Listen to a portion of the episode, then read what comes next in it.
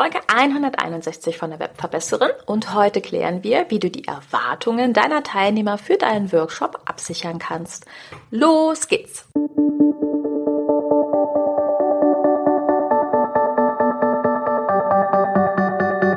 Mit Webinaren erfolgreich. Der Podcast, mit dem du als Trainer, Coach oder Berater online sichtbar wirst. Erfahre hier, wie du dich und deine Expertise durch Webinare gezielt sichtbar machst. Und hier kommt deine Webverbesserin, Mira Giese.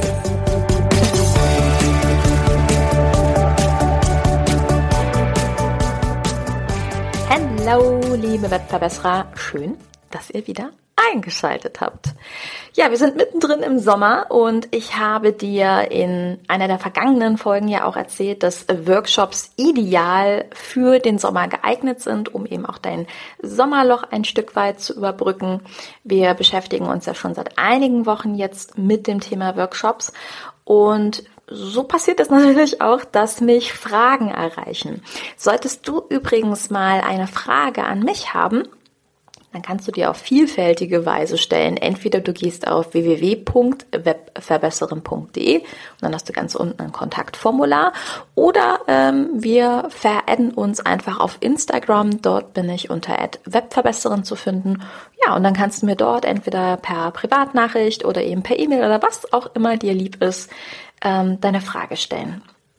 Und so ist tatsächlich die heutige Folge zustande gekommen, denn ich habe die Frage gekriegt, ja, wie mache ich denn das jetzt eigentlich? Wie finde ich denn überhaupt heraus, ähm, was die Erwartungen meiner Teilnehmer sind? Ich habe halt Angst, einen Workshop zu verkaufen und dann am Ende vielleicht diese hohen Erwartungen ähm, ja vielleicht zu enttäuschen. und das fand ich ein echt ja, eine schöne Frage und habe gedacht, daraus kann man eine sehr, sehr schöne Folge machen.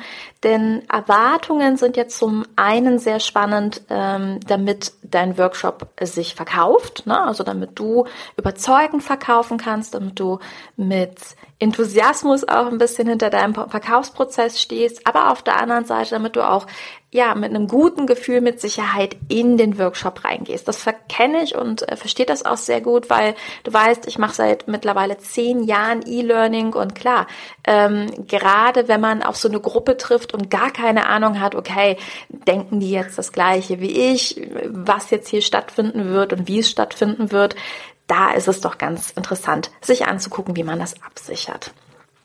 Also, aus meiner Sichtweise ist es so, ähm, dass es ganz viel Sinn macht, diese Erwartungsabsicherung quasi in zwei Phasen zu unterteilen. Und Phase 1 wäre für mich die Pre-Phase, also die Vorherphase.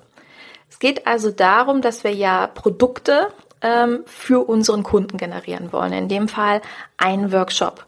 Und das ist bei einem solchen Workshop auf der einen Seite Sinn macht natürlich erstmal für dich dein Thema festzulegen. Da haben wir in den vergangenen Folgen drüber gesprochen. Wir haben gesagt, es macht entweder Sinn, einen Unterzweig von einem deiner Hauptthemen, die du zum Beispiel in einem Kurs oder späteren größeren Workshop behandelst, zu nehmen oder dass du eben ein Thema mit einem aktuellen Bezug hast, um dann überzuleiten.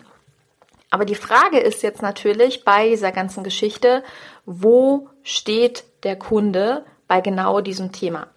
Also ist er am Anfang, ist er mittendrin, wo genau hakt es, braucht er eher Umsetzungstipps oder braucht er die ähm, knallharte Hypothese, hm, will er es verstehen, will er loslegen und was dann natürlich auch so seine Lebensumstände. Ja, und um das, wie gesagt, herauszufinden, ist es ganz interessant, vorher in dieser Pre-Phase, also mit unseren potenziellen Kunden ins Gespräch zu kommen und genau das mal abzuklopfen. Eine, finde ich, sehr schöne Möglichkeit sind dafür tatsächlich die Social Medias, weil du dort im besten Fall ja einen Kontakt zu deiner Community pflegst. Das heißt, wenn zum Beispiel Instagram dein favorisiertes Tool ist, dann kann es eine ganz tolle Möglichkeit sein, mit Instagram Stories zu arbeiten. Instagram Stories haben ja ein Feature, mit dem man Umfragen generieren kann, Umfragen mit Ja-Nein-Antworten oder eben auch der Möglichkeit, dir eine Antwort dann hinterher in eine Auswertung zu schicken. Das hat tatsächlich die Tage von mir ähm, eine Mentoring-Kundin gemacht, um einfach mal abzuklopfen, ob das Thema, über das sie gerade nachdenkt, Workshops zu machen, wirklich relevant und interessant ist. Und es war sehr, sehr spannend, weil wir sehr, sehr, sehr nah dran am Bedarf der Zielgruppe waren und durch die Umfrage aber auch nochmal sehr viel mehr Ideen bekommen haben. Wo genau liegt denn der Schmerzpunkt in der Tiefe? Wenn du jetzt sagst, naja, Instagram ist nicht so ganz mein Medium, dann bleiben die natürlich auch gerne andere Tools. Ob es jetzt LinkedIn ist, ob es Facebook ist, ob es Gruppen sind und Co. Ähm, ein Tool, über das ich schon mal vor sehr langer Zeit in diesem Podcast gesprochen habe, ist, dass ich dir unbedingt auch raten würde, deinen Newsletter mit einzubeziehen. Das heißt, du kannst, wenn du regelmäßig Newsletter an deine Community verschickst, eine Umfrage mit einbauen. Oder, und das finde ich einen sehr charmanten Weg, den ich über ein Jahr in meinem Business gemacht habe, du verbindest eine Umfrage mit deinem Double Opt-in Formular. So, was meinst du denn jetzt damit? Double Opt-in bedeutet, dass dein Kunde, wenn er sich in deinen Newsletter einträgt, nochmal gefragt wird per E-Mail, ob wirklich er selber sich in den Newsletter eingetragen hat. Das ist sozusagen mit der Datenschutzgrundverordnung, die wir in Deutschland haben, verknüpft. Wir müssen uns doppelt absichern, dass wirklich derjenige sich eingetragen hat, dem die E-Mail-Adresse auch wirklich gehört. Ja, und dafür nutzen wir das sogenannte Double Opt-in. Und das bedeutet, der Kunde kriegt, nachdem er seine E-Mail-Adresse eingetragen hat, eine Seite, auf der steht, hey, vielen Dank, cool, hat geklappt. Geh bitte in dein Postfach und bestätige dort, dass du es wirklich gewesen bist. Und diese Seite ist aus meiner Sichtweise eine Seite, die ja sehr, sehr gerne und kolossal unterschätzt wird im Marketing. Denn du musst ja dort nicht nur schreiben, hey, vielen Dank ähm, und geh jetzt in dein Postfach, sondern du kannst zum Beispiel auch sowas schreiben wie vielen Dank, ähm, dass du dich eingetragen hast, geh in dein Postfach und während du auf die E-Mail wartest, hätte ich noch eine Sache. Und das habe ich ein Jahr lang gemacht und jetzt passt genau auf. Ich habe geschrieben, ich hätte noch eine, ja, Betonung auf der Zahl 1, eine kleine Frage an dich und die hilft mir, meinen Content für dich besser zu machen. Und dann habe ich ein Jahr lang jeden Monat die Fragen verändert. Ähm, ich habe also zum Beispiel gefragt, hey, was, was hätte ich davon ab, Webinare zu geben? Und dann habe ich verschiedene Auswahlmöglichkeiten schon angeboten, also so ein paar Sachen, wo ich vermutet habe, dass es jemanden abhält, habe aber auch ähm, die Option gegeben, in einem Freitextfeld die Antwort einzugeben. So, und jetzt kannst du dir mal ganz kurz raten, was denkst du, wie viel Prozent der Menschen, die sich in meinen Newsletter eingetragen haben, haben auch diese Umfrage ausgefüllt? Überleg mal ganz kurz. Hast du eine Zahl? Okay. Ich verrate es dir, es waren über 80 Prozent.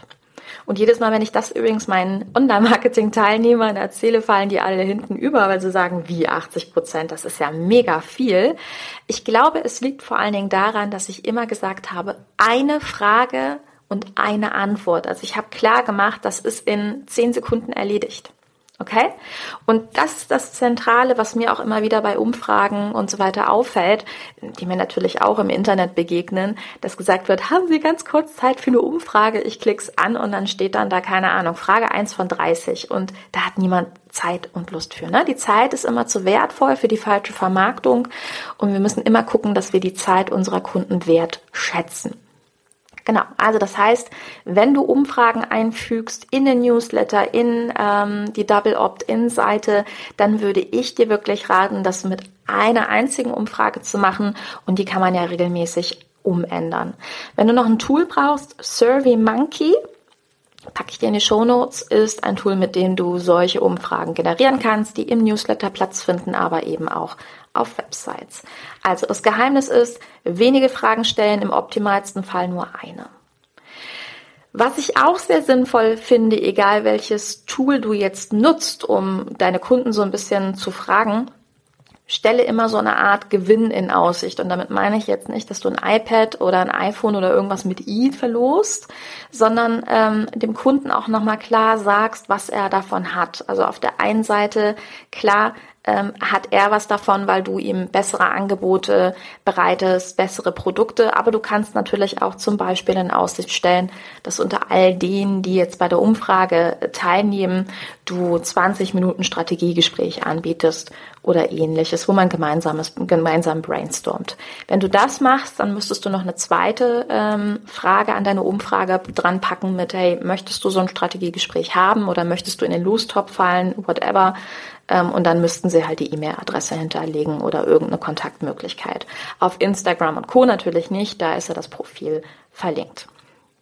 Anyway, ähm, ich habe dir jetzt erstmal so ein paar Ideen mitgegeben, was du sozusagen vorab machen kannst. Und damit hast du vor allen Dingen einen Vorteil, dass du nämlich sehr viel klarer auf deiner Verkaufsseite, auf deiner Landingpage klar machen kannst, worum soll es in deinem Workshop geben, was haben die davon, was macht ihr in der Tiefe. Es gibt aber tatsächlich auch noch die zweite Phase direkt nach dem Verkauf von deinem Workshop, also unter denjenigen, die sich bereit erklärt haben, Teilnehmer bei dir zu sein. Und in Workshop Magic, meinem Online-Kurs zum Thema Workshops, rate ich meinen Teilnehmern, ähm, dass sie Kunden, die den Workshop gekauft haben, dass sie dann direkt in eine Umfrage geschickt werden. Dort kannst du es dir durchaus erlauben, mehr als eine Frage zu stellen, weil das ist ja jetzt Wertschätzung. Also man kann ähm, sozusagen auf der vielen Dank, du hast gekauft, super, super, super, dich erreicht gleich eine E-Mail mit verschiedenen Sachen ähm, Seite, kannst du dann aber auch sagen, damit wir alle das bestmögliche Workshop-Erlebnis haben, bitte nimm dir kurz Zeit für diese Umfrage. Ich möchte genau wissen, wo deine Probleme sind. Ich möchte genau erfahren, wie ich dir helfen kann. Und dort kannst du Details abfragen. Also du kannst zum Beispiel herausfinden, ähm, was sie schon gemacht haben. Du kannst nochmal vertiefend nachfragen, ob sie vielleicht schon mit speziellen Tools Erfahrungen gemacht haben, welche Erwartungen sie haben. Und du kannst natürlich auch nachfragen, wie lernst du am besten? Also zum Beispiel durch Skripte oder durch Videos. Und Du kannst hier auch Platz lassen für ganz konkrete Fragen. Klar, viele Fragen kommen während des Workshops, aber kann hier auch schon quasi so ein Fragesammelsurium aufmachen und sagen, hey, ähm, gibt es jetzt schon Fragen, die dir so durch den Kopf gehen oder Sachen, die du auf jeden Fall am Ende beantwortet haben möchtest?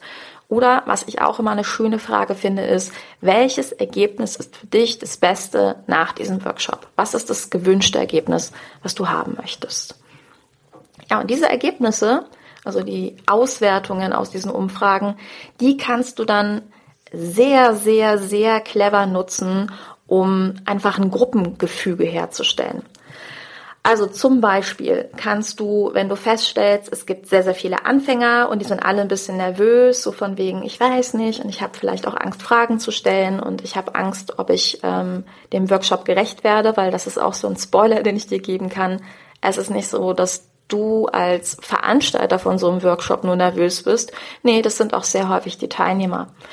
Und was zum Beispiel ganz toll fürs Gruppengefüge ist, wenn man so ein Ergebnis dann nutzt und sagt, hey, ähm, in den Umfragen kam raus, dass sehr viele von euch Anfänger sind und es wird aber ganz großartig werden, weil wir gerade jetzt auf diesem Status mit und voneinander lernen können. Und dadurch kannst du die Nervosität von demjenigen so wegnehmen ne? und kannst ihm auch so eine Idee geben, wer sind die anderen. Weil das ist ja immer die große Unbekannte und Unbekannte machen natürlich auch Teilnehmer in Anführungsstrichen so ein bisschen Angst und Bauchweh. Und das Schöne ist, ähm, dass Teilnehmer sich in so einem Fall auch viel eher trauen, Fragen zu stellen, dass sie nicht das Gefühl haben, dass sie irgendwie hinten anstehen oder ähnliches.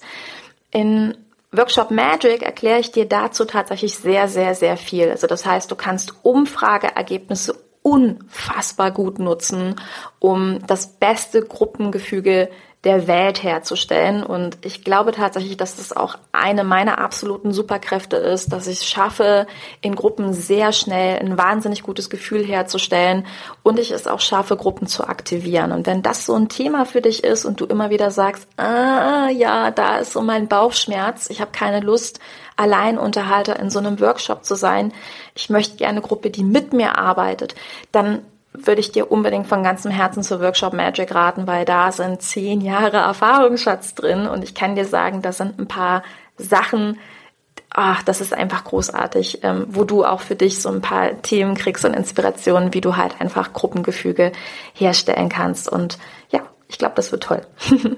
Du hast also jetzt verschiedene Ideen, wie du die Erwartungshaltung deiner Teilnehmer absichern kannst und vor allen Dingen, wie du sie eben auch nutzen kannst, um schon vor dem eigentlichen Workshop-Start und in dem Verkauf das Ganze zu nutzen.